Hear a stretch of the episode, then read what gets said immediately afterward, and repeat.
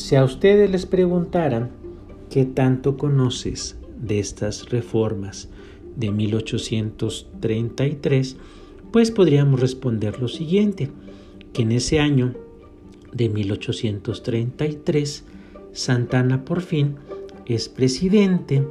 el cual no jura su cargo, sino le va a dejar las responsabilidades a Valentín Gómez Farías para que él se encargue del poder ejecutivo y Gómez Farías, una vez ya en el poder, va a ser junto con José María Luis Mora y algunos diputados de los congresos locales y el Congreso General, un conjunto de reformas que tiene el propósito de modernizar el país para llevarlo al progreso, ya que ellos han visto que este país lo que tiene es una estructura colonial la cual no permite que las libertades se den ni que el ciudadano pueda progresar. Por lo tanto, José María Luis Mora, los diputados del Congreso y Valentín Gómez Farías hacen desde mayo de 1833 una serie de reformas encaminadas a quitarle el poder tanto a la iglesia como al ejército. Entonces van a crear, van a hacer lo posible por quitar tribunales especiales, tanto al ejército como a la iglesia, prohibir que haya una coerción para el pago del el diezmo, que era muy generalizado en esa época, van a crear entonces una Dirección General de Instrucción Pública a la par que cancela la universidad que estaba en manos de la iglesia con el propósito entonces de que la educación estuviera en manos del gobierno y por lo tanto, como sucede en otros países, esta educación fuera laica para crear ciudadanos. En cuanto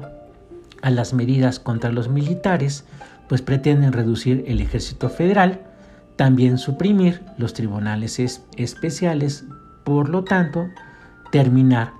con los privilegios. Esto no va a gustarles a los comandantes militares, ya que algunos van a ser despojados de su cargo y esto no les va a gustar. Bien, como vemos entonces las consecuencias de estas reformas del 1833 fueron rechazadas violentamente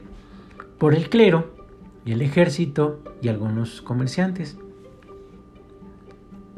Bien, entonces vemos que va a haber un levantamiento de Ignacio Escalada contra esas reformas. Hay un intento de golpe de Estado contra Valentín Gómez Farías. Piden tanto el ejército como los eclesiásticos que Santana regrese al poder, favoreciendo los levantamientos como el plan de Cuernavaca, los levantamientos en Morelia, pues Santana regresa al poder, quita a Valentín Gómez Farías, quien pide sus pasaportes y mejor dice, ahí se ven, Santana, o ya una vez en el poder, suprime estas reformas y como si nada hubiera pasado. Entonces, este fue una intentona de los liberales, que en esa época fueron llamados radicales, para tratar de revertir las estructuras arcaicas del país muy inmersas en la colonia, para hacerlas un país democrático de libertades, en donde el ejército y la iglesia no tuvieran tantos privilegios. Eso sería todo el tema.